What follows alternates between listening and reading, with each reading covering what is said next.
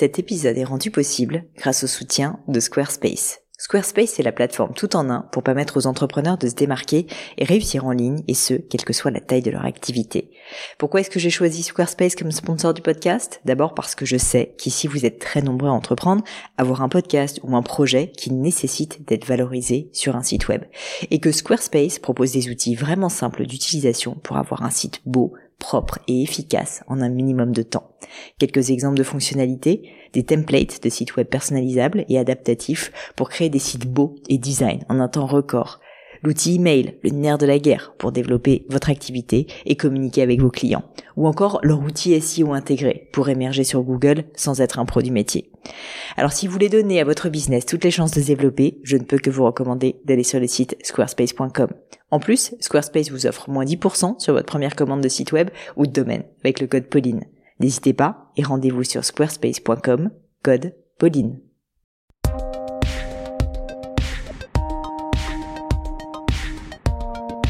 J'espère que vous allez bien, ici Pauline Lénio et je vous emmène en mer cette fois-ci. Alors armez-vous d'un bon café et c'est parti pour une heure d'interview avec Clarisse Crémer. Clarisse, si vous ne la connaissez pas, est une navigatrice française qui est spécialiste de la course au large. Kessako, la course au large, c'est des personnes qui partent en mer durant des semaines, parfois des mois, seules, donc en solitaire, pour faire des très très grandes distances. En l'occurrence, le tour du monde dans le cas de Clarisse, puisqu'elle a fini le vent des globes, elle a fini 12e en signant le meilleur temps ever d'une femme, record du monde. Donc, vous allez comprendre que cet épisode est assez exceptionnel. Avec Clarisse, on a parlé d'énormément de sujets différents et notamment des sujets qui me tiennent à cœur, à savoir la santé mentale, la gestion du sommeil. Faut quand même se dire qu'elle doit se réveiller toutes les deux heures quand elle est en mer à bord de son bateau pour faire le vent des globes. On a parlé aussi de gestion du stress, des émotions. Ça aussi, c'est quelque chose qui est évidemment très intéressant et qui peut complètement transposer à nos vies, à nous, normales. Elle a parlé aussi de la gestion du regard des autres qui a changé entre le début et la fin de sa carrière. Bref, un épisode sous le sceau du développement personnel passionnant et qui, j'espère, vous plaira. Mais je ne vous en dis pas plus et laisse place à ma conversation avec Clarisse Crémer. Salut Clarisse. Salut Pauline. Merci beaucoup d'avoir accepté mon invitation. Je suis super contente de t'avoir ici avec moi. Et alors, bon, je me suis posé la question de comment j'avais commencé. Je me suis dit, est-ce que je commence par parler de son enfance, nanana, etc. Et puis, je me suis dit qu'au final, je pense que ce que tout le monde veut entendre, c'est quand même la fabuleuse histoire du Vendée Globe et, euh, et, et concrètement ce que tu as ressenti, ce que tu as vécu euh, pendant, euh, pendant cette période.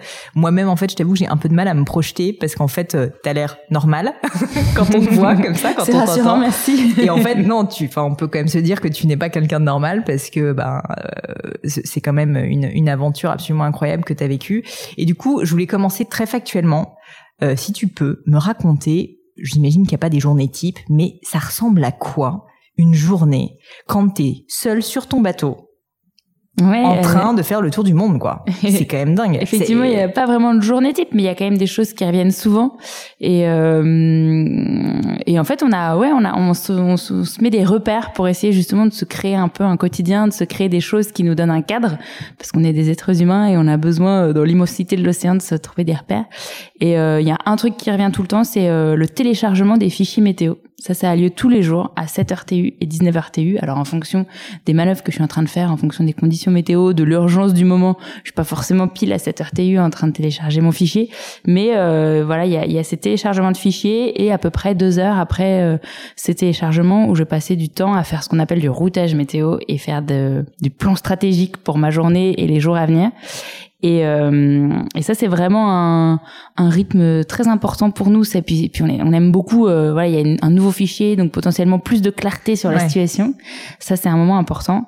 Et puis après, j'essaie de faire trois repas par jour, euh, un petit déj, un déjeuner, un dîner. Il y a souvent un petit repas au milieu de la nuit aussi, parce que donc du coup, nous, on est un peu euh, pas trop de différence entre le jour et la nuit, même si on dort plus facilement quand il fait sombre.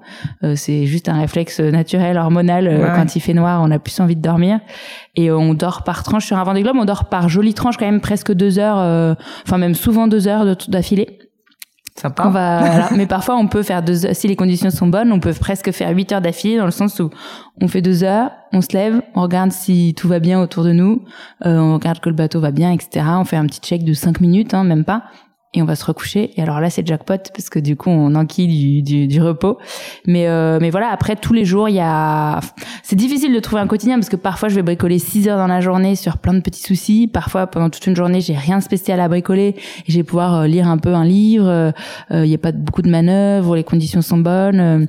donc c'est c'est quand même relativement variable, mais il y a toujours un, un côté de check-up du bateau. Parfois un petit côté récréation où on se permet de penser à autre chose avec un livre ou même un morceau de film. Souvent beaucoup de musique que j'écoutais euh, parce que ça me permet de m'évader. Faut imaginer que pendant trois mois, t'as quand même besoin de penser à autre chose par moment. Ouais. Et puis t'es seule, quoi. Ouais, t'es seule. Alors ça, pour le coup, euh, moi, c'est c'est étonnant parce que je suis pas du tout quelqu'un de solitaire dans la vie de tous les jours. J'aime beaucoup le contact social, mais en mer, j'en souffre pas du tout. Donc ça, c'est pas un sujet. Je me dis jamais je pourrais être avec quelqu'un. Pendant trois mois, tu vois strictement personne. Ouais. Euh, je, t'as des contacts quand même avec l'extérieur. Ouais, quand même. C'est on ça. A, on a beaucoup de communication aujourd'hui euh, grâce au réseau satellite et euh, et tu as WhatsApp en fait. Tu as un smartphone avec Ouais. WhatsApp. Après je je suis pas en lien avec euh, le monde entier. Enfin je sais pas comme un téléphone Oui, tu vas pas normal passer avec tous mes amis Insta, euh. etc oui on n'a pas les réseaux sociaux ça c'est plutôt rassurant quand même. Euh, si on devait être sur les réseaux sociaux au milieu des mers du sud ce serait peut-être un peu triste. Et euh, mais on a quand même du lien on peut discuter mais c'est pour moi c'est presque un écueil c'est-à-dire que les gens ils sont au bout du fil mais ils peuvent rien pour toi dans les dans les problèmes. Donc euh, donc c'est pas forcément une grande aide Je voulais revenir sur l'aspect sommeil parce que euh, moi je suis quelqu'un qui a pas mal de problèmes d'insomnie et du coup je, suis, je suis toujours euh, très intéressée par les sujets sommeil. Et là je me dis quand même Clarisse pendant trois mois elle dort par intermittence de deux heures. Alors je sais que les médecins le font aussi quand ils ont des Mhm. gardes etc mais je trouve en fait ça assez euh, assez fascinant parce que je me dis euh, comment est-ce que tu arrives à dormir aussi peu te réveiller toutes les heures et en même temps garder un esprit si tu veux quand même euh, aux aguets. à peu près lucide. Voilà. Enfin, j'imagine que quand même à un moment donné, faut savoir euh, s'il faut aller, euh, tu vois, bâbord, Ouais, à tribord, etc. Et du coup, euh, il y a un entraînement spécifique que tu as fait pour euh, réussir justement à, à te tenir pendant trois mois, parce qu'une fois de plus, on parle pas d'une semaine, quoi. Trois mois, c'est long. Ouais, ouais. ouais. Euh, bah en fait, euh, moi, ce qui est amusant, c'est que je suis quelqu'un qui a besoin de beaucoup de sommeil à terre. Euh, je me couche assez tôt, je me lève assez tard. Enfin, je veux dire, Tu dis C'est- quoi, 8 heures, quoi. bah, euh, au moins, ouais. Ouais. Ouais, moi, c'est c'est souvent 23h, euh, 7h30, 23h, 8h, quoi. C'est c'est c'est des grosses nuits. Enfin, pour un adulte en tout cas. Normal, ouais. Ouais, mais enfin, tu vois, si je les ai pas, je suis vite, euh, je suis vite dans le dur. Donc c'est amusant parce que mon métier, pour le coup, c'est euh, c'est pas du tout ça. Ouais. Et c'était une grande inquiétude dans mes premières courses là. Je me disais mais je vais jamais arriver à Bah faire ouais. ce truc-là. Et en plus, j'étais quelqu'un de relativement stressé avec le sommeil. Enfin, en prépa, c'était un de mes gros, un de mes gros stress de pas réussir à dormir avant un moment important et tout ça. Mm. Et euh, et en fait, c'est ça, c'est une des de mes grandes joies euh, grâce à la course à c'est que j'ai quasiment réglé ce problème de sommeil dans la vie de tous les jours. Parce que je me suis rendu compte que même fatiguée, j'étais capable de faire des tonnes de trucs Hmm. et que du coup ça a complètement dédramatisé le fait de passer De une mauvaise dormir. nuit et paradoxalement bah quand tu dédramatises bah derrière tu deviens champion Ouais, hyper sommeil intéressant. Et euh, alors je suis toujours un peu nulle pour les siestes mais en tout cas la nuit j'ai quasiment plus jamais de problème de sommeil. Et ça c'est une chance. Et en fait il y a pas vraiment d'entraînement. C'est un sport euh, d'expérience. Et donc plus tu vas passer du temps sur l'eau plus tu vas euh, accumuler les courses les transatlantiques et tout ça plus tu vas apprendre à te connaître trouver des hum, des clés euh, pour euh, pour euh, enfin en fait c'est c'est donc par exemple mes premières courses en solo moi j'avais je faisais beaucoup d'hallu- d'hallucinations parce que j'étais tellement cramée tellement fatiguée C'est quoi, que, le soleil, c'est le. alors c'est pas le soleil du tout, c'est vraiment le manque de sommeil. En fait, ça vient assez vite quand tu regardes des études sur le sommeil. Euh, les hallucinations viennent assez vite, au bout de 24 à, à euh, 48 heures. de- T'es sûr de commencer à avoir des, des hallucinations Attends, qui sont plus ou moins graves. Voilà, j'allais te demander juste, c'est quoi Alors les premières hallucinations, c'est souvent des hallucinations auditives. Euh, donc tu entends des gens parler alors qu'ils sont pas là. Tu vas entendre un son bizarre, tu dis ah y a ça, ah non c'est bon. Euh, elles sont parfois visuelles, c'est-à-dire que tu as l'impression c'est la nuit et tout d'un coup tu as l'impression de voir un mur devant toi. En fait il est pas là. Enfin il y a des choses comme ça. Moi une de mes premières courses en solo, donc c'était en 2016. Euh, je me souviens il y avait vraiment pas beaucoup de vent, donc c'était très calme. Euh, Le bateau faisait pas beaucoup de bruit, mais moi j'étais à la barre euh, sous spi. Enfin voilà ça, ça glissait et j'entendais un tout petit bruit aigu et, euh, et j'étais persuadée que c'était quelqu'un qui m'appelait au secours dans l'eau. Et, euh, et en fait c'était le bruit d'une euh, donc je, je, je sors ma frontale je commence à chercher dans l'eau euh, je me dis mince mince mince c'est un concurrent enfin je commence un peu à paniquer Et, euh, et, et, je cherche et en fait tout d'un coup je me réveille un peu. Enfin c'est pas que je me je suis réveillée hein, mais je, je deviens plus lucide et je me rends compte que c'est juste un câble euh, du bateau qui frotte dans la baume dans une partie du mât. Hmm. et c'est juste un bruit de métal métallique en fait. Et donc je me dis ah oh, la vache c'est une vraie alu là pour le coup. J'étais vraiment persuadée que quelqu'un m'appelait au secours et donc je me rassieds à la barre je continue ma petite vie. Puis trois minutes plus tard je réentends au secours euh, je réentends au secours dans l'eau et je fais exactement la même chose. C'est-à-dire que je prends ma frontale je cherche je me dis merde merde merde il y a un concurrent qui a besoin de moi. Et en fait, euh, j'ai encore mis cinq minutes avant de me rendre compte que c'était le bruit. Et donc, on est juste en train de bugger comme un ordinateur qui, qui, qui bug. Et là, en fait, la seule solution, c'est d'aller faire dodo. et donc, ça, c'est des choses où on apprend moi là j'ai fait le Vendée Globe sur un énorme bateau de 18 mètres qui a besoin, euh, enfin dans lesquels les efforts sont très conséquents. Il faut pas se laisser dépasser par la machine et on peut pas se permettre de se retrouver dans des situations comme celle-ci parce que là pour le coup on peut faire des conneries. Il y a toujours des histoires de marins euh, qui vont commencer à ranger leur bateau au milieu de l'Atlantique parce qu'en fait ils croient qu'ils sont arrivés au port. Enfin voilà il y a, y, a, y a, des trucs un peu fous comme ça. Et le sommeil c'est vraiment le nerf de la guerre. Et moi j'ai quand même un peu lutté sur ce sujet-là pendant le Vendée parce qu'il y a des moments où j'étais tellement stressée euh, par anticipation, par des moments où je savais que j'allais dans le gros temps, je me mm. demandais comment j'allais réparer tel ou tel truc, que euh, j'ai eu le défaut d'une de mes qualités, c'est-à-dire que moi je suis beaucoup, je fais beaucoup de visualisation et du coup j'oublie assez peu de choses sur l'eau dans les manœuvres et tout ça, mais euh, mais en fait à force de visualiser et de vouloir anticiper, bah, j'arrivais plus à éteindre mon cerveau et j'arrivais plus à m'endormir même quand j'étais exténuée et ça m'a ça ça n'a pas été tout du long comme ça pendant trois mois. Mais il y a eu des phases euh, à plusieurs reprises pendant le Vendée Globe de trois quatre jours où j'avais beau être cramée, j'arrivais pas véritablement à m'endormir. Donc je me reposais un peu. Et ça, c'est, je pense que aujourd'hui, si c'était à refaire, je ferais beaucoup plus de, de yoga, de méditation, de choses. Euh, pour te calmer un peu. Euh, ouais, d'auto-hypnose pour euh, vraiment avoir des, des techniques de lien entre le corps et l'esprit pour réussir à mettre mes émotions de côté pour pour pour lâcher prise. Donc c'est un c'est un sujet énorme et c'est un de, de bien-être et de performance en course au large, ça c'est certain. C'est drôle que tu dis ça parce que je, je m'étais noté en fait comme point que je voulais aborder avec toi mm. euh, un peu la santé mentale quand on est en mer, donc que ce soit la solitude, je savais pas si t'étais, euh, tu t'étais senti seule mm. ou euh, la gestion du stress, la gestion des émotions, parce mm. que alors je suis pas du tout, je suis plus qu'une marin d'eau douce, moi. Mais alors vraiment, tu me mets un pied sur un bateau, c'est pas possible. Mais je me dis, euh, quand t'as un gros temps, effectivement, le fait d'avoir en plus bah, les updates météo tous les jours qui changent, et du coup quand même de devoir s'adapter parce que on le sait, le, la météo ça change très très vite. Enfin, cette gestion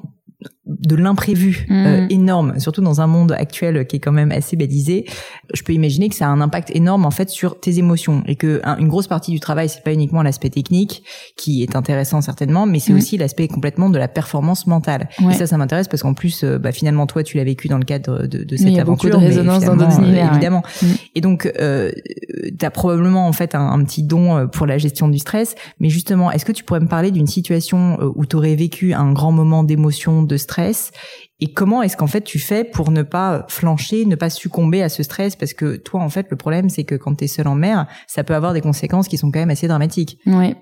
Alors, euh, bah, en fait, le stress, bah, je l'ai eu pendant trois mois. Enfin, cette espèce de d'angoisse euh, de pas réussir, de d'inquiétude face aux imprévus. Faut imaginer que c'est un sport mécanique avec des nombreux problèmes techniques qui peuvent enfin survenir à tout moment. Donc, on est obligé de lâcher prise sur le contrôle parce que on peut pas tout contrôler. On peut se prendre un ovni, donc un objet qui flotterait, qui pourrait défoncer notre bateau quand on est à toute vitesse. Euh, il y a plein de choses qui peuvent casser à tout instant. Et c'est quelque chose avec lequel j'ai beaucoup grandi tout au long du Vendée Globe. Au tout début, moi, je, je, je le vivais hyper mal.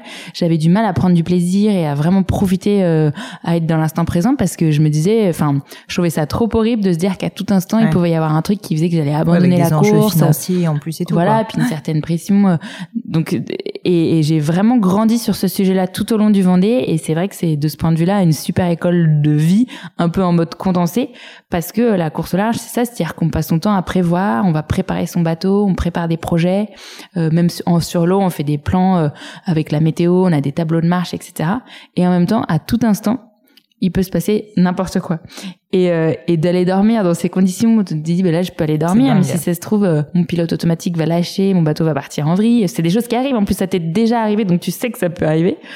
C'est pas forcément grave, c'est-à-dire que c'est pas forcément fatal euh, d'un point de vue euh, de, de ta vie ou de, de l'abandon par rapport au Vendée, mais euh, mais du coup de vivre avec cette espèce d'épée de Damoclès au-dessus de la tête tout le temps, c'est un sacré c'est un sacré truc à avoir sur ses épaules Et, euh, et moi, j'ai appris à vivre avec ça tout au long du Vendée. Et je me suis améliorée tout au long du Vendée. Et, euh, et il m'a fallu, je pense, trois semaines avant de vraiment que ça soit supportable, ce stress-là. Euh, et que je puisse vraiment euh, profiter, euh, avoir des vrais moments de contemplation, des vrais moments de joie qui soient où, le, la part de stress et d'angoisse était suffisamment de côté pour que ce soit un vrai moment de bonheur vraiment intense quoi. Et et, et ça c'est quelque chose. Enfin, du coup c'est une de vivre avec ce. C'est vrai qu'aujourd'hui, on est dans une société assez normée. On aime bien avoir tout le temps des réponses, avoir des certitudes, euh, à savoir pourquoi, comment, dans quel timing, à mettre des choses dans les tableaux Excel et tout ça. Et, euh, et je pense qu'on perd l'habitude. Euh, enfin, c'est tout bête, mais autrefois, il savait pas quelle méthode il allait faire dans trois jours. Enfin, et, et donc, euh, alors bon, il voyait des signes un peu partout. Il y avait peut-être des croyances euh, qui étaient pas, qui étaient un, peu limitantes, mais mais aujourd'hui, on veut toujours savoir ce qui va se passer. Et, et c'est vrai que de ce point de vue-là, la course large, c'est une bonne une bonne école parce que parce que c'est c'est c'est une course complètement vaine que d'essayer de, de tout savoir et de tout contrôler. Et euh, et je pense que ça a pas mal de résonance dans notre vie de tous les jours parce qu'on a beau essayer de tout contrôler on sait bien qu'il peut se passer n'importe quoi. Et, euh, et, et encore aujourd'hui un des défauts de notre vie de sportif c'est qu'on on fonctionne beaucoup en mode projet on a des grands projets avec des dates mmh. butoirs et puis après tu te relances dans un autre projet et donc du coup euh, t'es toujours une espèce de course vers quelque chose. Et aujourd'hui, moi, là, je suis dans une période où c'est un peu plus flou là depuis le retour du Vendée Globe, même si euh, j'ai j'ai d'autres projets en tête, mais c'est moins défini et c'est encore un gros travail sur moi-même que d'apprendre à vivre et à profiter du quotidien mmh. sans avoir cette espèce de vision d'avenir que j'ai pu avoir auparavant dans mes autres projets de course à large. Et pour moi, c'est un peu pareil que euh, c'est un ouais c'est pour moi le, le, je serais vraiment quelqu'un d'apte au bonheur et à la joie quand j'arriverai à être heureuse au quotidien pour ma journée pour mon instant présent sans savoir forcément où je suis dans dans, dans, deux mois dans trois mois enfin et euh, et euh, et le et pour ça le Vendée Globe ça m'a appris plein de choses mais je pense que j'ai encore un long chemin mais c'est vrai que c'est une des raisons pour lesquelles j'adore la course large c'est que c'est un apprentissage mental énorme et il y a beaucoup beaucoup de liens enfin moi je pense que je suis quelqu'un d'hyper stressé à l'origine euh, quand j'étais au collège lycée j'avais je faisais des insomnies euh, hyper stressée sur le regard des autres euh, et et finalement à force de vivre avec ce stress et d'aller dans un sport qui est relativement stressant et eh ben en fait j'apprends à gérer ce stress mmh. et je deviens quelqu'un d'assez serein parce que je sais ce que c'est que le stress en fait c'est pas quelque chose que qui m'est inconnu mais j'arrive à avoir des clés pour le pour euh, pour le mettre de côté, pour prendre du recul, euh, pour avancer même en étant stressé, en réussissant à prendre ce qui est positif dans le stress et, euh, et ça, je trouve ça, enfin, c'est, j'en, suis hyper, c'est une des choses dont je suis le plus fière en fait. Ouais, bah, je comprends. Écoute, je, je, je, relate. Alors, je fais un énorme anglicisme horrible, un petit peu, mais je pense que je suis quelqu'un de stressé aussi, et je dois dire que avoir une entreprise, ça n'a rien à voir, évidemment. Bah, si, quand même. Non, non, non. Bah, évidemment, je, je comparerai pas du tout, mais ce que je veux dire, c'est que le fait de se taper des problèmes toute la journée temps, euh, fait que finalement, t'apprends à aimer les ennuis, à aimer en fait le changement euh, rapide mm. et l'adaptabilité, quoi. Mm, mm, mais c'est vrai qu'à l'heure actuelle, c'est pas forcément, euh, euh, on va dire, ce qui est prôné, quoi. Donc c'est hyper intéressant. Bah, en fait, c'est juste que c'est une course vaine d'essayer de supprimer ces problèmes. Mm. Par contre, toi, la façon dont tu vas réagir face à ces problèmes, c'est ça qu'il faut changer. Et, euh, et ça, c'est, ça c'est, quand tu arrives à mieux gérer ce truc-là, c'est une vraie clé de, de, de joie et de perf. Je serais assez curieuse d'évoquer justement cette période un peu d'incertitude que tu vis maintenant, si t'es ok, parce que je pense qu'il y a plein de personnes, tu vois, qui sont entre deux. Alors c'est entre deux jobs, entre deux projets, etc. Et c'est vrai que c'est assez dur en fait de pas avoir d'objectif. Finalement, quand tu as un objectif, tu traces ta route, tu sais où tu, tu vas. Moins de questions. Exactement. Moi, j'adore ne pas me poser de questions perso. Et là, euh, du coup, ma question, c'est comment est-ce que tu fais pour te fixer un nouvel objectif? Euh, Est-ce que tu veux faire des pauses entre deux objectifs comme c'est le cas actuellement? Tu te forces à le faire peut-être justement pour pas replonger tout de suite parce qu'il y a aussi un peu un côté fuite en avant de d'enchaîner les objectifs pour pas se poser de questions justement alors que de temps en temps euh, une petite pause euh, est quand même bienvenue. Ouais, ça c'est un vaste sujet assez complexe en fait. Euh, le Vendée Globe, enfin moi quand je suis sur ce genre de, de projet, ça fait pas si longtemps que je suis dans la course large, mais finalement tous mes grands projets, j'ai eu cette sensation là que j'avais du mal à me projeter sur l'après. J'avais tellement à cœur de mm. finir cet objet, enfin de réussir cet objectif là, de vivre le truc à fond de lui faire honneur en fait de de d'être enfin tu te dis je fais le vent des globes si je pense à l'après en fait je veux déjà être dans le moment et euh, dans ce que je suis en train de faire et puis j'en étais pas capable euh, psychologiquement enfin j'avais tellement c'était un peu un trou noir pour moi derrière et du coup euh, quand on quand on arrive, euh, bah il y a forcément un petit moment de de bah où voilà tu t'es pas projeté, t'as rien préparé. Donc c'est un moment un peu déstabilisant euh, où euh, en plus euh, le regard des autres change un peu malgré tout après un, un, événement un peu médiatique comme le Vendée.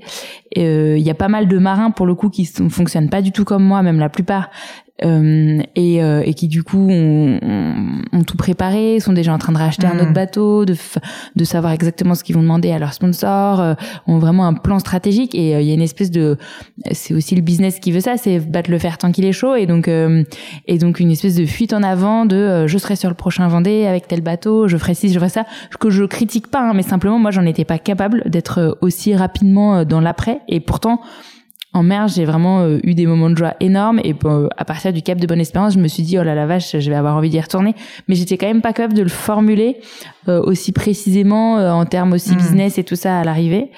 Et, et, et, même ça m'a un peu attristé parce que moi j'avais l'impression que c'était un moment plus pour un peu rendre grâce, enfin dire merci pour tout ce que j'avais vécu, essayer de faire le tri dans ma tête de tout ce que j'avais appris, des, des, des faiblesses, de mes faiblesses, de mes de mes qualités et, et, en fait, il fallait tout de suite répondre à la question de qu'est-ce que tu fais après, c'est quoi ton prochain projet, est-ce qu'on te revoit dans quatre ans et tout. Et moi, j'étais un peu, j'avais un peu le vertige et euh, et j'ai pas. Maintenant, je peux le dire parce que c'était, enfin, ça fait huit mois là que je suis revenue et euh, j'ai pas très bien vécu cette période-là parce que parce que parce que j'adore la course large, j'adore le bateau, j'ai qu'une envie, c'est de recontinuer à faire euh, des projets. J'ai, j'ai navigué hein, ces derniers temps, mais pas sur mes propres projets. Et, euh, et en même temps, j'arrivais pas à être cette personne qui sait exactement ce qu'elle mm. veut et euh, et donc j'ai pas vraiment de clé. Euh, moi-même, je enfin justement, j'essaye d'appliquer tout ce que j'ai appris sur le Vendée en termes de gestion de l'incertitude et d'accepter de de vivre l'instant même quand t'as pas de vision. Mmh. Et je pense que je m'améliore petit à petit avec des hauts et des bas, mais j'ai pas de clé. Et puis moi, un des gros sujets, euh, j'en parle assez librement parce que je trouve que c'est un sujet important. En fait, euh, si j'étais un homme, je pense que je saurais beaucoup plus ce que je veux faire. En fait, le sujet c'est que moi j'ai 31 ans, j'aimerais bien avoir des enfants mmh. et par enfin et je suis un peu tiraillée entre le fait de fonder une famille qui est quelque chose d'important pour moi si, si, si je le peux euh, avec mon mari et euh, et le fait de continuer à faire en fait j'ai la chance d'avoir un métier extraordinaire que j'adore qui me fait grandir même s'il y a des moments plus ou moins difficiles et, euh, et j'ai pas envie que ça soit un moment de pause en fait. Enfin je sais bien que la nature fait qu'il y a des moments où ça sera forcément un moment de pause mais il y a une espèce de de difficulté à comme c'est quelque chose que le fait d'avoir des enfants que tu peux pas mettre dans un tableau Excel parce que là pour le coup il y a un lâcher prise énorme sur euh, comment ça va se passer. Euh, et bah ça ça ça crée euh, c'est un peu ça qui a fait que j'ai eu du mal à rebondir aussi parce que j'avais des objectifs un peu euh, euh, compliqué dans ma tête qui que j'avais du mal à mm. et encore aujourd'hui donc du coup j'ai j'ai pas les réponses et alors je suis en discussion avancée euh, avec mon sponsor pour potentiellement refaire le prochain Vendée mais ça repose sur euh, sur des détails techniques que je maîtrise pas du tout et en vrai je le vis je le vis pas très bien. Enfin, je, je, je trouve ça assez euh, difficile et en même temps, je me dis, il se passe rien de grave. Enfin, on parle que de projets joyeux, tout va bien. Et j'ai beau me dire ça, bah, je le vis pas bien. Et euh, enfin voilà, donc j'ai pas, j'ai pas du tout la la réponse à la question. Par contre, un truc moi que j'essaie de faire tout le temps euh, et que j'ai aussi fait pendant mon Vendée, c'est de euh, de de, enfin j'aime bien euh, c'est pas que j'aime bien montrer mes faiblesses mais je trouve ça important de montrer quand on a des doutes et tout ça parce que parfois c'est le genre de projet où on, on renvoie à une image euh, spectaculaire et tout ça et finalement ça euh, ça ça est-ce que qu'est-ce que ça apporte aux gens si ce n'est le côté vraiment spectacle rêve et tout et tout mais mais est-ce que ça les aide eux-mêmes à avancer dans leur dans leur vie? Je, je, je sais pas trop. Donc moi j'ai voilà j'ai à cœur de dire quand je patauge bah je patauge et ça arrive à tout le monde et et, et peut-être que dans un an j'aurai des réponses peut-être que dans six mois j'aurai des réponses et euh, j'essaie d'avancer comme ça. Je sais pas si ça répond à ta question. Si, si, bah écoute, je te remercie pour ta transparence. En fait, euh, bah du coup, en fait, je trouve ça plutôt assez rafraîchissant de voir que même toi, tu vois, euh, tu patauges comme tu dis. Et en fait, c'est le cas pour tout le monde. et bah je trouve ça, je trouve ça hyper cool que tu l'admettes. Mm. Donc, je te remercie mille fois d'avoir partagé, quoi. Parce que franchement, c'est pas évident. C'est pour ça que j'en parle librement. Bah, déjà parce que c'est un sujet important. Il y a quand même peu de femmes qui ont réussi à avoir des enfants, enfin il y en a qu'une seule en fait, et à continuer à faire de la course au large. Ouais. Donc euh, je trouve c'est important d'en parler parce que souvent les journalistes nous disent ah mais pourquoi il y a moins de femmes? Je dis bah euh, euh, réfléchis trois minutes. Enfin entre 30 ans et 40 ans on disparaît, c'est une des carrières longues donc souvent les mmh. gars euh, ils percent entre 40 et 45 ans. Bah nous en fait ça fait 10 ans qu'on n'est plus là donc le temps de revenir bah bon courage. Enfin donc c'est pour ça que j'en parle librement parce que c'est pas un sujet grave mais c'est quand même important d'en parler. Et en même temps voilà et aussi pour montrer qu'on peut patauger et que bah c'est pas des moments agréables mais c'est arrive à tout le monde quoi. Et déjà on se sent un peu moins seul quand on sait que ça arrive à tout le monde. C'est clair c'est clair. Ça fait bien de le dire. Je voulais parler d'un autre aspect que tu as évoqué que je trouvais intéressant c'est le changement du regard des gens. Ouais. Euh, j'ai lu évidemment plein de choses sur toi et euh, je sais que tu as dit euh, que bah, justement le, le, regard des gens c'était quelque chose d'important pour toi en tout cas dans ton enfance. Ouais et, euh, et je peux imaginer que maintenant que tu es quelqu'un de médiatique, euh, qui euh, en plus a réussi un exploit, euh, ben non seulement le regard il a changé, mais du coup ton propre regard sur toi-même et cette espèce de relation, enfin tout fait, euh, tout est dit un peu différent. Ouais. Alors j'ai pas de questions hyper claires, mais j'aimerais bien que tu peut-être me reprennes un petit peu par la main et que tu me réexpliques en gros ben euh, comment toi t'avais vécu justement ce changement de, de, de, de, prisme, tu vois, du regard des gens sur ouais, toi. C'est un vaste sujet, c'est un sacré schmilblick. En, en réalité, je pense qu'il y a un truc qui hum, qui est euh, donc oui le, le, regard des gens change parce que on, on a pu me voir euh, sur des plateaux télé. Enfin voilà les gens connaissent plus mon nom me reconnaissent plus dans la rue euh, euh ont l'impression de me connaître aussi. Ouais. ça c'est assez amusant parce que j'ai partagé beaucoup de choses. Enfin voilà je partage des choses librement. Après voilà je raconte pas toute mon intimité mais je, je je je partage pas mal de choses. Du coup les gens ont l'impression de me connaître et moi ils me disent bonjour je sais. Et en plus je suis pas du tout physionomiste. Donc du coup je ne sais jamais si les gens je les connais est-ce que on se connaît ou pas.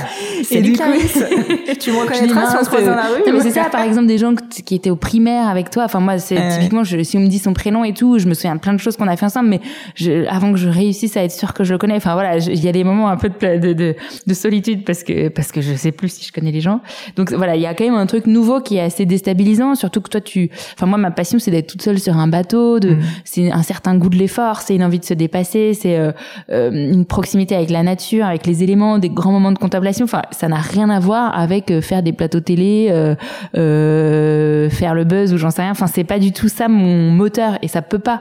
Quand ta passion c'est la course au large ton moteur ça peut pas être ça. Enfin tu peux pas tu, tu, tu- c'est sûr que tu vas abandonner le Vendée Globe si tu le fais parce que c'est Oui. joli, ça fait joli quoi. C'est c'est juste pas possible. Donc euh, donc d'une certaine façon je pense que dans nos caractères de, de marins on est relativement protégés par rapport au regard des autres dans le sens où euh, où je pense pas que ça nous change enfin moi en tout cas j'ai pas mal de copains et de familles proches qui qui, qui m'ont dit bah oui tu, tu restes la même euh, et et, et d'ailleurs quand je fais ce genre de choses des podcasts ou des des interviews quelles qu'elles soient je me dis toujours il faut que ma maman me reconnaisse il faut que mon frangin me reconnaisse. Enfin et j'ai pas envie de jouer un personnage. C'est ça qui est important pour moi.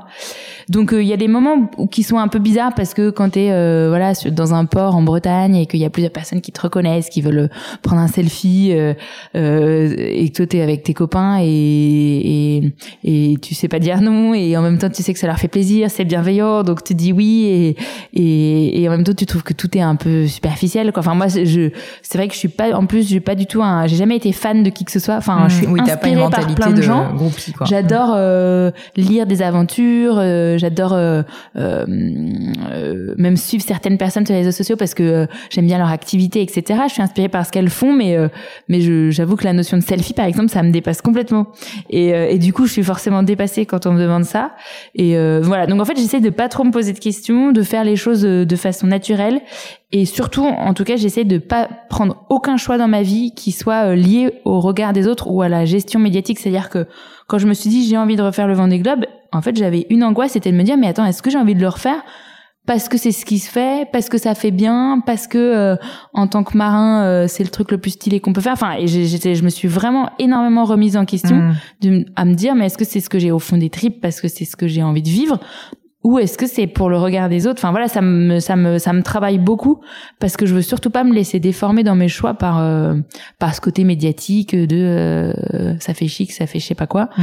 Et euh, et je je pense que j'y arrive pas trop mal, mais je- j'espère que si un jour je me fais déformer par euh, par tout ça, euh, on me On le dira. dira, Et mais bon, et, et ce qui est quand même chouette, c'est que ça reste une célébrité euh, très très minime. bien sûr. Euh, mais par contre, je, je touche du doigt le fait que je pense que les personnes véritablement euh, avec une vraie notoriété, je pense que ça va pas être loin d'être invivable. Je pense qu'ils sont obligés. Enfin, il y a des choses toutes simples, tout agréables de la vie de tous les jours qu'ils ne peuvent pas faire à cause de ça. Et je pense que ça doit être triste, quoi. Enfin, et ça, c'est bon. Bref, ça c'est plus de l'ordre de l'anecdote, mais euh, mais je pense que ça doit. Enfin, ça me donne pas du tout envie, en tout cas.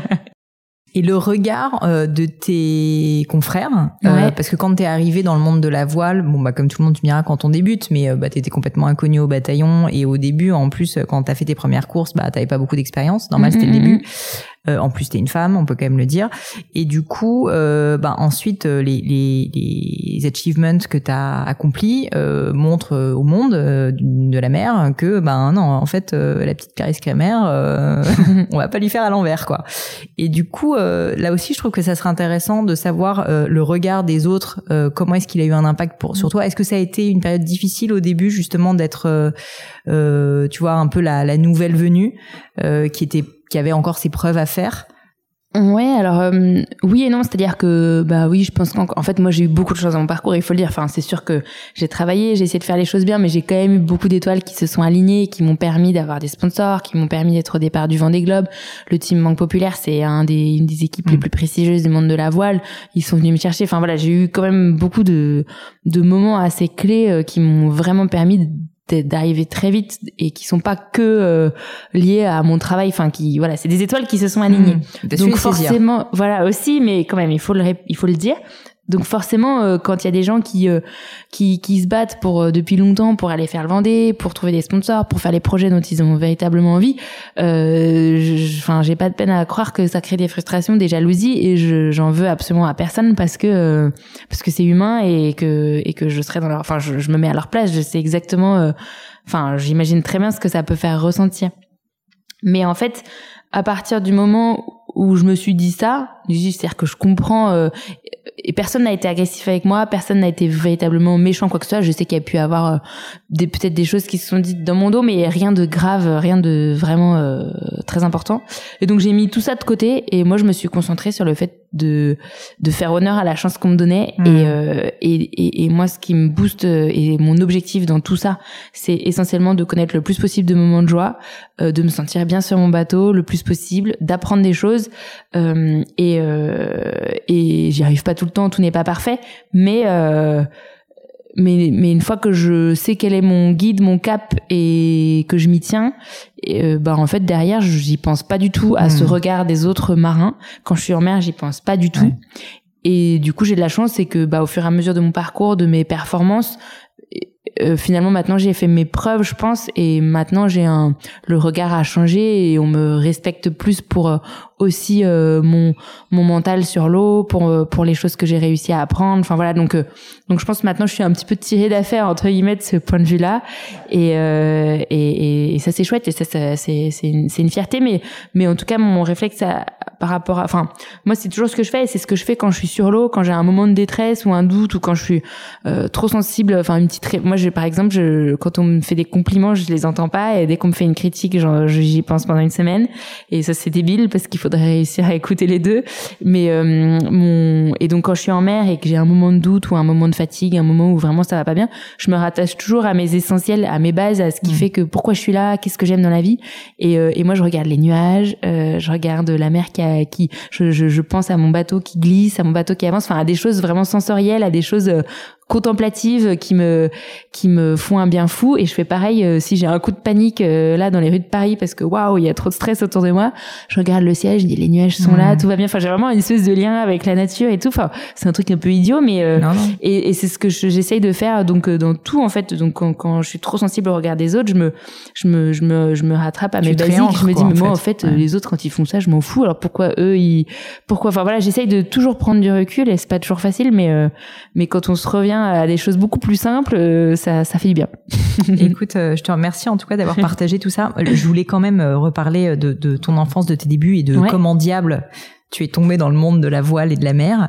Euh, Est-ce que tu peux commencer par me parler bah, de, de, de, la petite Clarisse Comment t'étais Où t'es née Comment, enfin, comment étaient tes parents Oula, qui étais-tu? Euh, qui était qui était je, je, ne sais pas. Euh, bah moi je suis la dernière de quatre enfants. J'ai grandi à Saint-Cloud euh, dans les Hauts-de-Seine. Pour ça que j'ai une, une, enfance privilégiée. J'ai été euh, euh, à l'école primaire à Saint-Cloud. Ensuite j'ai été dans un collège lycée que de filles à Danielou à Rueil-Malmaison Euh, ensuite, moi, j'étais bonne élève, donc j'ai fait une prépa. J'étais à Ginette à, à Versailles. Euh, ensuite, j'ai fait une école de commerce. Quand j'étais petite, en fait, j'ai, pour le coup, j'ai, je pense qu'il y a eu un, un vrai impact du, de la, enfin, du fait que j'ai deux grands frères au-dessus de moi, enfin, aussi une grande sœur dont je suis très proche, mais euh, quand j'étais petite, je refusais l'idée que mes grands frères soient capables de faire quelque chose que je ne sois pas capable de faire. Et même, euh, ça allait jusqu'à le remplissage de mon assiette. C'est-à-dire que je comprenais pas pourquoi ils avaient une assiette plus remplie que la mienne.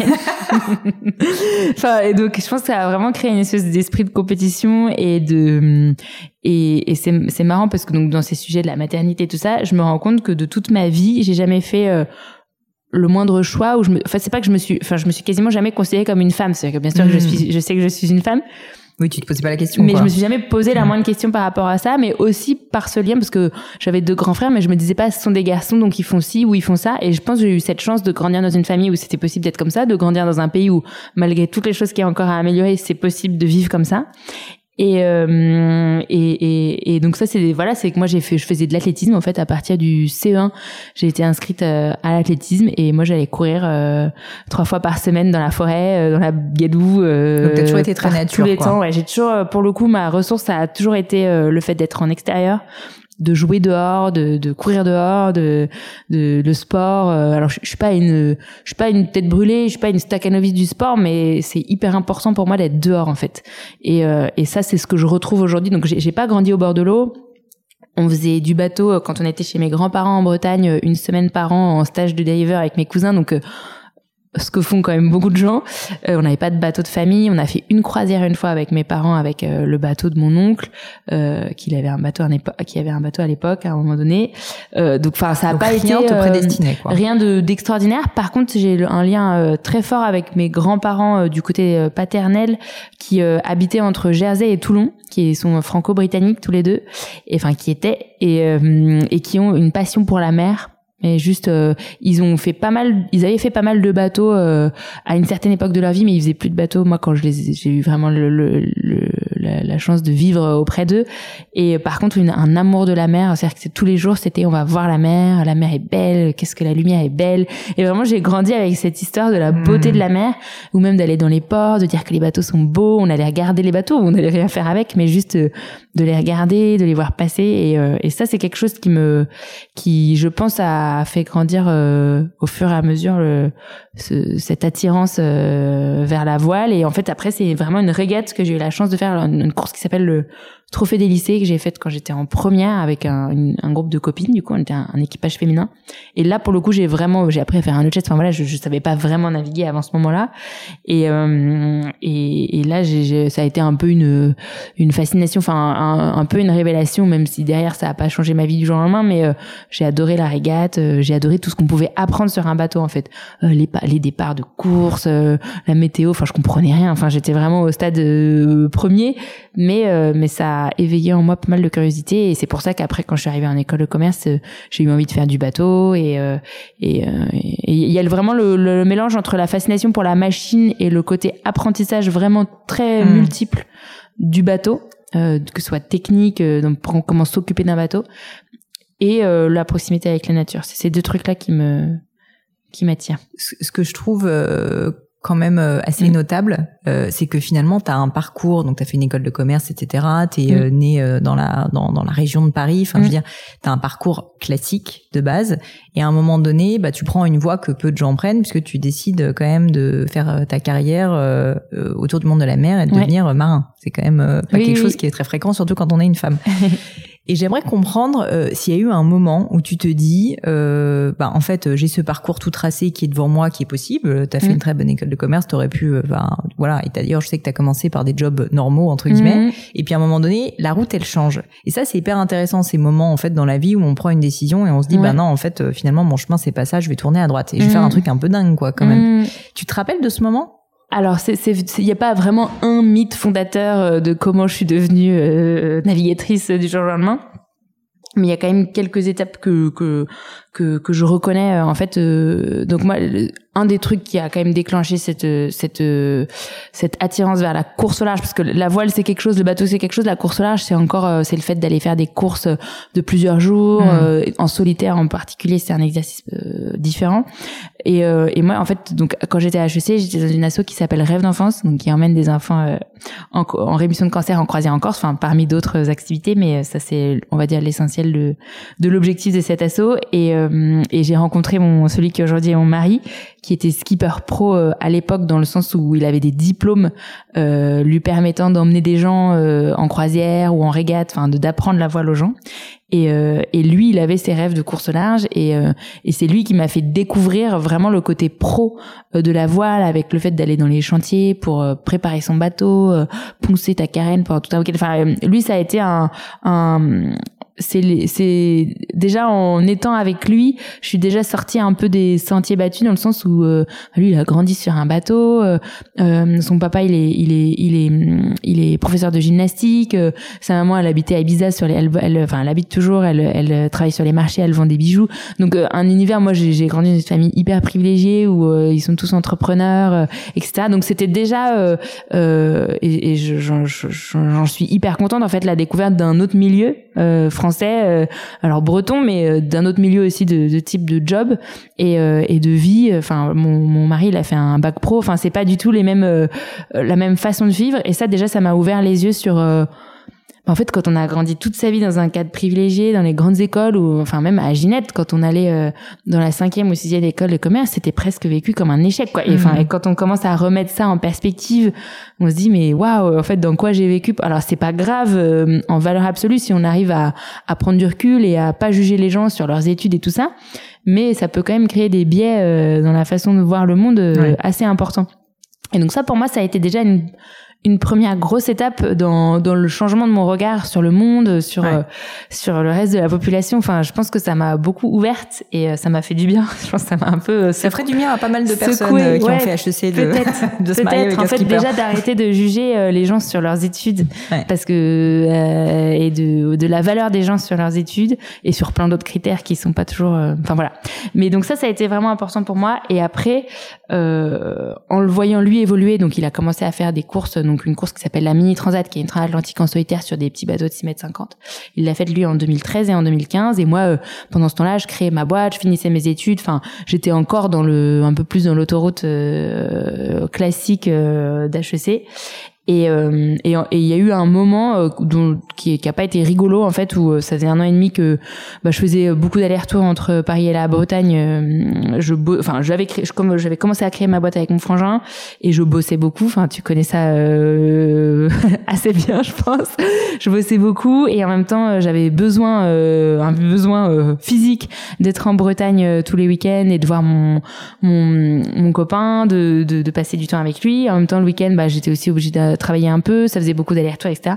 Et euh, je me reconnaissais plus trop dans mon quotidien, et notamment dans le fait que quand tu crées ta boîte, c'est peut-être différent aujourd'hui, mais euh, à l'époque, j'avais l'impression qu'il fallait tellement être sûr de soi, euh, fallait toujours préparer, enfin pour les concours de start-up, pour les mm. levées de fonds, pour euh, euh, enfin n'importe quoi face à la BPI, il fallait toujours avoir un plan très précis, un plan quinquennal avec des chiffres. il faut montrer un plan très précis. Exactement. il faut montrer quelque chose de précis, alors qu'au fond de soi, on est pétri d'incertitudes, on a énormément de doutes, et même en fait, comme on est un peu nous en plus, on était dans un business vraiment B2C, donc c'est une agence de voyage dans le monde du sport outdoor qui s'appelle Casaden qui existe encore aujourd'hui.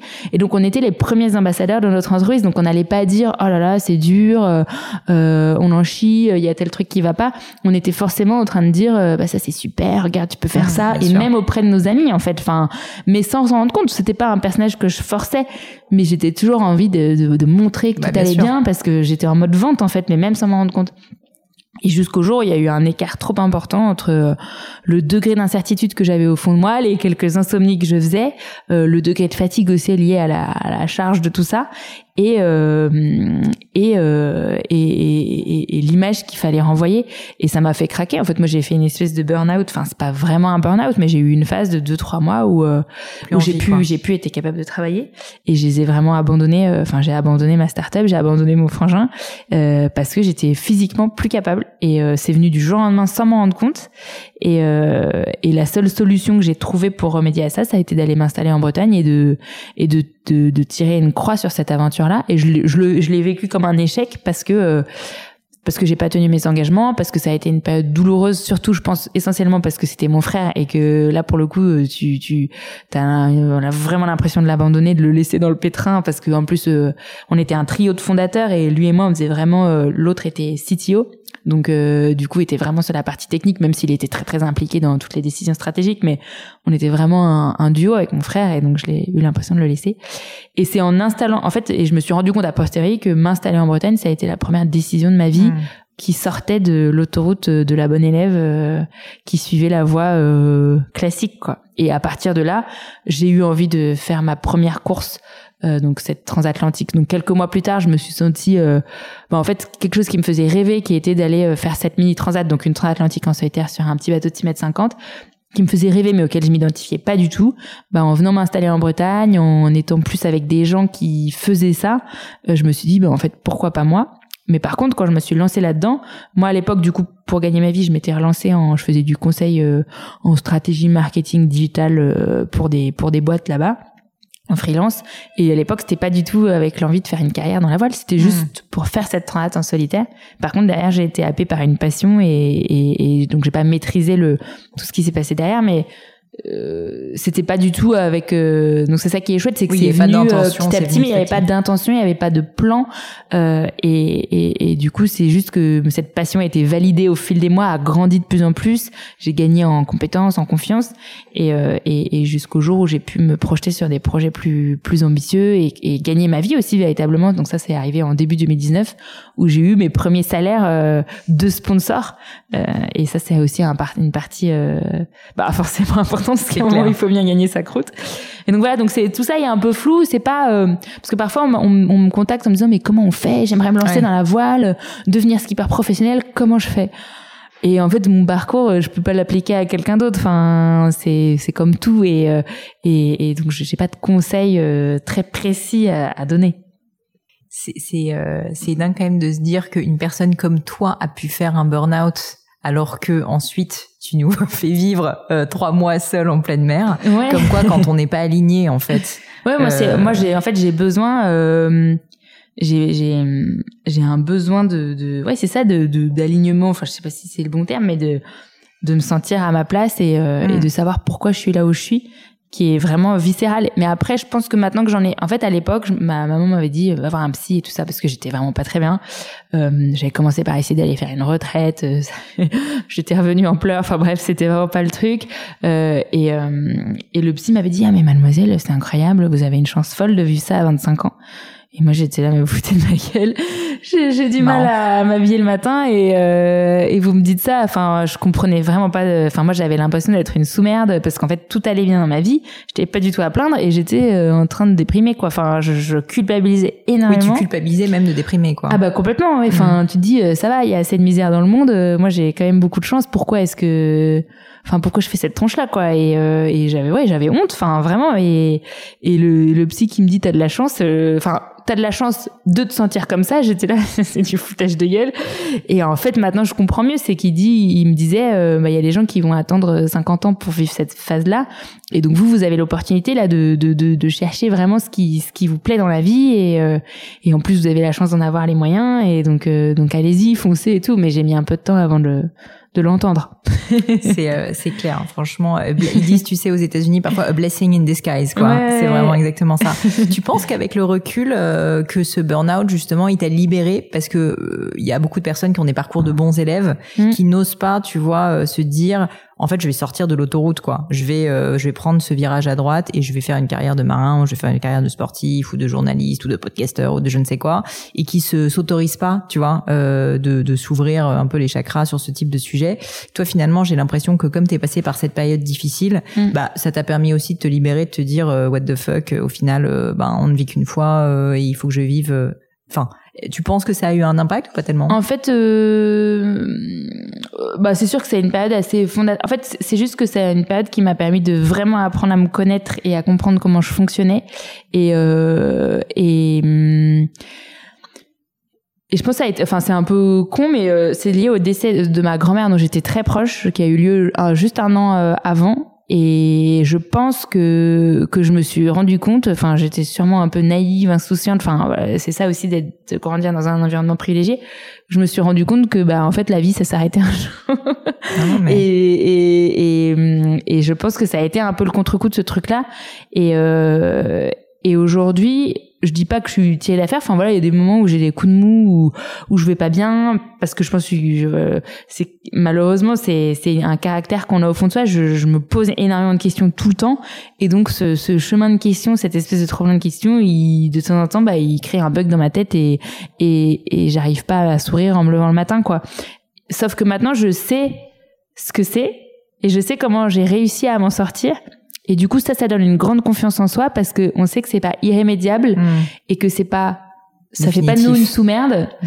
euh, que et que euh, et que du coup euh, bah ça ça fait du bien et ça ça c'est ça qui me porte et c'est ça qui où je me dis bah j'ai eu la chance de le vivre aussi jeune c'est que maintenant je je sais à peu près comment comment avancer et je reviens à mes bases je reviens à mes essentiels et euh, et ça c'est enfin donc dans, en ce sens-là je pense que ouais c'est un truc qui qui reste et et voilà mais enfin je, je encore aujourd'hui j'ai toujours un peu honte d'en parler parce que parce que je trouve que ça fait vraiment discours de de de de, de, de privilégiés mais en même temps je sais qu'il y a quand même du monde qui enfin même si c'est des privilégiés c'est un discours de privilégié il y a quand même du monde qui se pose ce genre de questions qui peut être dans cette phase là et donc c'est important d'en parler et, et de voir qu'on peut s'en sortir et, de voir euh, et plutôt très très bien. et, et voilà et c'est vrai que en, et en mer c'est un des trucs enfin il y a eu des moments de gros coups de mou et sur le coup tu te sens pareil tu te sens trop con parce que ton bateau va bien euh, y a d'autres marins qui ont perdu leur quille et toi t'es en train de pleurer alors que t'as encore ta quille et, tu dis ça. Enfin c'est vraiment la version vraiment hyper euh, symbolique de mais la euh, décorrélation entre ce que tu penses et la réalité des faits elle est parfois assez étonnante exactement et, euh, et, et tu te dis bon bah là je, je me sens comme une sous-merde mais je sais que ça va durer qu'un temps. Je vais mm. rebondir euh, je vais pouvoir aller mieux. Et ça c'est ça c'est l'acceptation en fait de cet état-là, c'est mm. vraiment la base, le socle de, de la suite, quoi. Clarisse, on arrive, euh, on arrive au douloureux moment pour toi de mon crible. C'est une petite question de fin. Ah oui, ouais, que j'ai pas du tout préparé. Mais c'est très bien, c'est très très bien. Euh, Est-ce que, euh, alors c'est peut-être ce, cet échec-là, euh, et dans ce cas, euh, la question serait serait caduque, mais est-ce qu'il y a un, une erreur, un échec, un moment de doute que tu aurais vécu et qui soit qui soit en fait tellement important dans ta vie parce que il t'a un peu transformé, qui t'a appris des choses sur toi, justement les enseignements que tu en as tirés dont tu pourrais me parler au-delà de celui-ci ou finalement c'est vraiment J'avoue que celui-ci c'est quand même le plus important.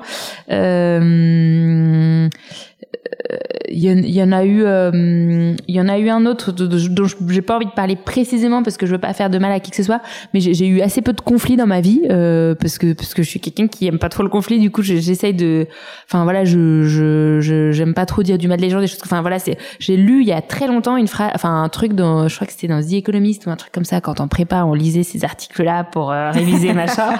Et euh, sur le fait que c'était prouvé que psychologiquement euh, ça rendait malheureux de critiquer les gens. Donc c'est ah quelque chose que je ouais et euh, et c'était prouvé quoi. Émotionnellement mhm. ça rend malheureux ça ne ça produit que euh, des hormones négatives dans le cerveau. Donc depuis que je sais ce truc-là, euh, je me fais un malin plaisir de jamais tomber là-dedans. Et, et je suis voilà, j'aime pas trop le conflit, mais ça m'est arrivé au début de mon projet, de mes projets voile, d'avoir un vrai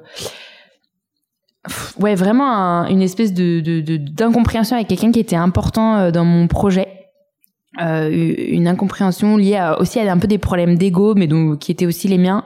Euh, je, je disais je vais un peu tourner autour du pot mais et, et, et j'ai eu l'impression de vraiment très mal gérer ce truc là ça m'a beaucoup atteinte euh, euh, ça a été je l'ai vécu comme un échec de pas c'est un peu une amitié qui a été brisée. Et euh, et je l'ai ouais je l'ai je l'ai vécu comme un échec. Et euh, aujourd'hui j'essaie de pas reproduire ce en fait je comprenais pas du tout la personne en face et j'ai eu un un, un phénomène. J'ai pas dit les choses véritablement. J'ai pas été en fait, à force de fuir le conflit, j'ai j'ai j'ai j'ai un peu fui la situation. J'ai pas été assez direct et donc j'ai fait des choses avec lesquelles j'étais pas. C'est pas j'ai rien fait de grave, mais j'ai j'ai un peu laissé pourrir une situation et euh, et derrière ça a fait que s'empirer. Et, euh, et, et, euh, et, donc le, le, le, côté mon caractère de fuir le conflit, je me suis rendu compte que, enfin voilà, c'est aujourd'hui quelque chose avec lequel j'ai encore beaucoup de mal, mais j'ai du mal à dire les choses aux gens quand je suis déçue ou quand mm. ou quand il y a un, un, comportement qui me plaît pas. Et j'ai vraiment du mal à le dire, alors qu'au fond de moi ça me pèse beaucoup. Et donc bon, je sais pas si je réponds à la question, mais c'est un truc que j'ai que j'ai qui qui qui c'est un peu comme que les enfants disent ah bah ça fera une bonne leçon. Bah c'est un peu ça. Enfin quand les parents disent aux enfants c'est une bonne leçon pour toi, bah là c'est un peu ça quoi. Bah, il faut pas de triomphalisme, je pense quand l'autre personne fait une erreur ou quoi que ce soit, mais après le feedback direct et simple, tu vois, factuel. Et je pense que je manque de simplicité. En fait c'est con, mais je pense que je manque de simplicité pour dans dans le par rapport à ça, hmm. parce que moi je suis très sensible aux critiques et du coup je pense que j'ai du mal à formuler la critique et c'est pas bien. Écoute, je te souhaite de, t'en sortir, mais je pense que tu es sur la bonne voie. S'il y avait quelque chose à refaire, euh, qu'est-ce que tu referais différemment dans ta vie perso, pro, euh, ça peut être carrière ou pas hein? En vrai, euh, je, je, bah, comme je l'ai dit, jusqu'à présent, j'ai vraiment eu beaucoup, beaucoup de chance, euh, donc j'ai du mal à. Et c'est des conjonctures qui se sont alignées les unes après les autres qui m'ont permis de vivre toutes ces belles aventures. Donc, il euh, n'y a pas grand-chose que je changerais. Euh, si vraiment j'allais titiller, c'est vrai qu'aujourd'hui dans mon métier, ce qui m'attire le plus, c'est vraiment le côté technique. Et du coup, bah, avoir fait. À l'époque, j'avais hésité moi hmm. entre une école d'ingé et une école de commerce. Et en fait, j'avais simplement choisi une prépa aux écoles de commerce parce que j'aimais l'histoire géo et les maths et, et c'est là où il y en avait le plus. Enfin voilà. Donc j'avais pas vraiment choisi en fonction des métiers qui allaient derrière mais plus en fonction des matières euh, liées à la prépa. Mais c'est pas vraiment la vraie vie derrière. Donc si si j'ai un petit regret de pas avoir fait euh, des études d'ingénieur parce que ça me serait beaucoup utile aujourd'hui dans mon métier. Euh, et donc j'ai tendance à pas mal de passer de temps pour à, à, à essayer de rattraper ce retard là euh, techniquement sur mon bateau mais mais malheureusement je suis pas sûre d'y arriver un jour. Mais donc donc là c'est mais c'est vraiment euh, de l'ordre du détail. Et euh, et puis après bah si il y a plein de situations où je suis pas forcément fière et tout ça mais bon c'est ça fait partie enfin aujourd'hui c'est ce que je dis le burn out j'aurais aimé que ça n'arrive pas mais et en même temps aujourd'hui c'est ce qui m'a fait grandir. Donc euh, c'est difficile de dire que j'aurais aimé que ça se passe différemment. Est-ce qu'il y a une maxime, une citation, tu vois, ou même des choses que tu as envie de, de partager avec nous qui comptent pour toi? Euh, ouais, j'en ai plein des maximes, des citations. Moi, en ce moment, je suis une grande fan. Je disais que je suis fan de personne, mais je crois que je suis fan d'un écrivain qui s'appelle Christian Bobin, ah, euh, oui. qui écrit plein de livres. J'en ai pas lu. Euh, ouais, il, il, écrit des romans en fait, euh, mais avec une visée un peu, euh, un peu humaniste. Enfin, je j'aurais pas forcément les termes adéquats pour pour décrire sa littérature, mais mais il parle de plein de situations très classiques de la vie de tous les jours et il a une vision très simple et il y a plusieurs citations de, lui que j'adore. Euh, quand tu lis ses bouquins, en fait, c'est que des c'est que des citations de vie. Enfin, ça fait un peu développement personnel, un peu débile, mais quand on dit comme ça, mais par exemple, il y a une phrase que j'adore, c'est la vie est lumineuse d'être incompréhensible. C'est très beau. C'est super con. Non, non. non, mais parce qu'en soi, ça veut rien dire, mais moi, c'est vraiment comme ça que je le ressens. Et, euh, et l'acceptation face à l'incompréhension, c'est, euh, hmm. c'est, euh, c'est, c'est, ça, bah, ça fait du bien parfois. Et, et il y en a une autre que j'aime beaucoup. Il y a un, dans un de ses bouquins où il, euh, il écrit euh, J'écris. Alors, qu'est-ce qu'il dit exactement? Euh, J'écris ce livre pour toutes les personnes euh, qui ont une vie simple et belle et qui finissent par en douter à force de voir trop de spectaculaire ou un truc comme ça. c'est pas exactement la phrase, mais c'est à peu près comme ça qu'elle les choses dans le contexte. Quoi, et, et moi, c'est vraiment quelque chose que hmm. j'ai à cœur de faire parce que souvent on me présente comme, enfin, parfois l'héroïne de machin. Et en fait, moi, c'est pas du tout comme ça que je le ressens. Parce que oui, à ce côté spectaculaire au vent des globes et euh, et, et moi, ma, par exemple, ma grande sœur, elle est, elle est mère au foyer et euh, et je suis, enfin, je, je, suis trop fan d'elle. Enfin, je, je, euh, je trouve qu'elle, elle fait plein de choses super dans son quotidien et et, et je, je, je je serais tellement triste qu'elle doute que sa vie hmm. est enfin que sa vie simple est belle euh, parce qu'on lui montre trop de spectaculaire dont le spectaculaire de mes projets donc ça c'est un Enfin voilà. Et puis après, oui, il y a plein de petites choses comme ça qui m'aident. J'ai des phrases euh, par moment et qui m'aident. Euh, hyper inspirant. Et je suis sûre que beaucoup de personnes, et je vous invite à le faire d'ailleurs, chers auditeurs, si jamais vous avez aimé les phrases de Clarisse, n'hésitez pas à lui dire sur les réseaux, parce qu'elle lit ces messages. Euh, et peut-être ma dernière question, c'est une question que j'aime beaucoup parce que moi je suis d'un passé littéraire. Est-ce qu'il y a un livre qui t'a particulièrement marqué dans ta vie, euh, dont tu pourrais me parler? Ouais, alors c'est pas forcément un livre, euh, c'est pas forcément un livre Moi, je, je, lis beaucoup. J'ai beaucoup lu, surtout euh, au collège-lycée. Je lisais énormément, donc j'ai pas mal. J'aurais du mal à en choisir qu'un. Il y a un livre euh, que j'adore, qui est Les Mains du miracle de Joseph Kessel. Euh, mais qui, enfin, dont le sujet n'a pas vraiment de sens dans tout ce dont on vient de parler.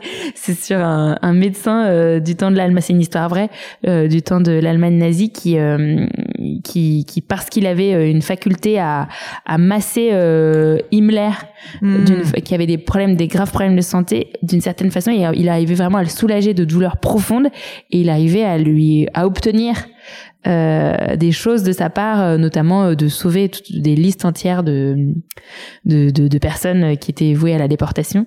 Et, et c'est un, je sais pas pourquoi, c'est un bouquin qui m'a souvent fasciné, que je relis souvent et qui continue de me fasciner, que j'offre régulièrement. Mais bon voilà, le sujet est pas, le c'est juste, il est c'est pas du tout le livre le plus connu de Kessel. En général, les gens le, le connaissent pas trop. Mais euh, à l'époque, il, il m'avait fasciné et continue de me fasciner. Bon, je pense qu'on peut dire que tous les livres de Kessel sont vraiment excellents. Oui, en plus. Et celui-ci, tu vois, tu me donnes envie et de là, pour le coup, c'est pas écrit c'est une écriture à je trouve relativement plus simple que dans les autres livres de Kessel. Enfin, son écriture est pas compliquée, mais là c'est vraiment très simple à lire. Et euh, et euh, et le bah l'histoire vraie est quand même euh, ouais bah, c'est un message d'espoir dans un monde un peu, enfin, dans une époque euh, vraiment sombre. Clarisse, merci mille fois pour ton temps. Écoute, c'était un grand plaisir pour moi de t'avoir. Je te remercie euh, mille fois. Euh, pour terminer, je demande toujours à mes invités, en fait, où est-ce qu'on peut les trouver, parce qu'en fait, tu vas voir peut-être que les auditeurs de mon podcast adorent envoyer des messages et je trouve ça trop chouette euh, à mes invités. Du coup, est-ce que c'est, ça se passe sur les réseaux sociaux en particulier? Oui, alors moi, je suis un peu sur les, sur Facebook, en fait, et sur Instagram, j'ai un compte qui s'appelle Clarisse sur l'Atlantique parce que c'était mm. le nom de mon tout premier projet. Je pense qu'on doit peut-être aussi me trouver sur Clarisse Kremer. Alors par contre, je lis pas beaucoup les. je, suis mauvaise, mais euh, j'ai du mal à suivre. Euh, j'ai du mal à interagir sur ces réseaux-là. Enfin, je poste des choses, j'essaie de raconter un peu mon univers, de faire découvrir l'univers de la course au large, euh, de montrer un peu les trucs rigolos dans mes journées, mais j'ai du mal à à répondre. À, lire et à répondre aux messages. On va te laisser dans ta bulle. mais bon, vous pouvez quand même envoyer des euh, messages de soutien à Clarisse. Ça lui fera plaisir. Et par contre, si vous avez vraiment, euh, et sur, sur mon site internet, on peut trouver une adresse mail ou si vraiment c'est des, des trucs de collaboration, des choses comme ça. Etc. On finit, on finit par arriver à me joindre, mais c'est un de mes défauts. J'ai du mal avec le téléphone, j'ai du mal avec. Euh, je comprends. En même temps, tu t'isoles trois mois euh, sur ouais, mer. mais pourtant, parfois, je peux être un peu, enfin, tu sais, la personne qui reste aux toilettes avec son téléphone à regarder Instagram, donc c'est complètement idiot. Mais, mais je regarde pas trop, ouais, je regarde pas beaucoup les messages, j'y réponds pas beaucoup. Enfin, il faudrait que j'arrive à m'améliorer, mais euh, je, ça fait longtemps que je dis ça. Bon, alors pour les pour les demandes euh, importantes, euh, partenariat, sponsoring, parce qu'on a quand même pas mal de personnes qui pourraient peut-être être intéressantes pour toi, qui écoutent le podcast, ça se passe plutôt sur ton site, et sinon les messages d'encouragement sur les réseaux. Exactement. Clarisse, merci mille fois. Merci Pauline. Et voilà, fini pour aujourd'hui. J'espère que l'épisode vous a plu. Merci d'avoir passé tout ce temps avec moi. Et quelques petites choses avant de vous quitter. D'abord, si vous cherchez les notes de l'épisode avec toutes les références, bah, c'est simple, allez directement sur le blog du podcast. Donc c'est www.le-du6gratin.fr. Vous trouverez normalement toutes les infos dessus. Aussi, si vous souhaitez me contacter pour me poser d'autres questions, que je mettrai d'ailleurs peut-être un jour sur le podcast, ou me proposer de nouveaux invités, ou juste me faire un feedback, me proposer un livre, peu importe à la rigueur, et bien surtout, n'hésitez pas à le faire. J'aime bien répondre d'être assez active sur les réseaux sociaux et en particulier sur LinkedIn et sur Instagram qui sont mes deux réseaux sociaux de prédilection. Donc sous le pseudo Pauline Legno, tout attaché, c'est très simple. Dernière chose, un truc qui compte énormément pour moi et je sais que c'est pénible à faire mais vraiment ça compte, c'est si vous me laissez une note 5 étoiles ou que vous parlez du podcast autour de vous ou que vous mettez un avis. Et la note 5 étoiles, c'est en particulier sur Apple Podcast, sur iTunes. Pourquoi? Bah, Parce que c'est là qu'il plus d'écoute et avoir des notes en fait permet de donner plus de visibilité au podcast. Donc vraiment, vraiment, n'hésitez pas. Et si on est si nombreux à écouter le gratin, euh, à faire partie de cette communauté, bah, c'est grâce à vous et justement à toutes ces personnes. C'est plus de 3000, 4000 personnes qui ont à chaque fois pris le temps de mettre des notes. Donc ça m'aide beaucoup et merci à eux. Comme à chaque fois, vraiment un grand, grand merci de m'avoir écouté jusqu'ici. J'espère que l'épisode vous a plu et je vous dis à très bientôt.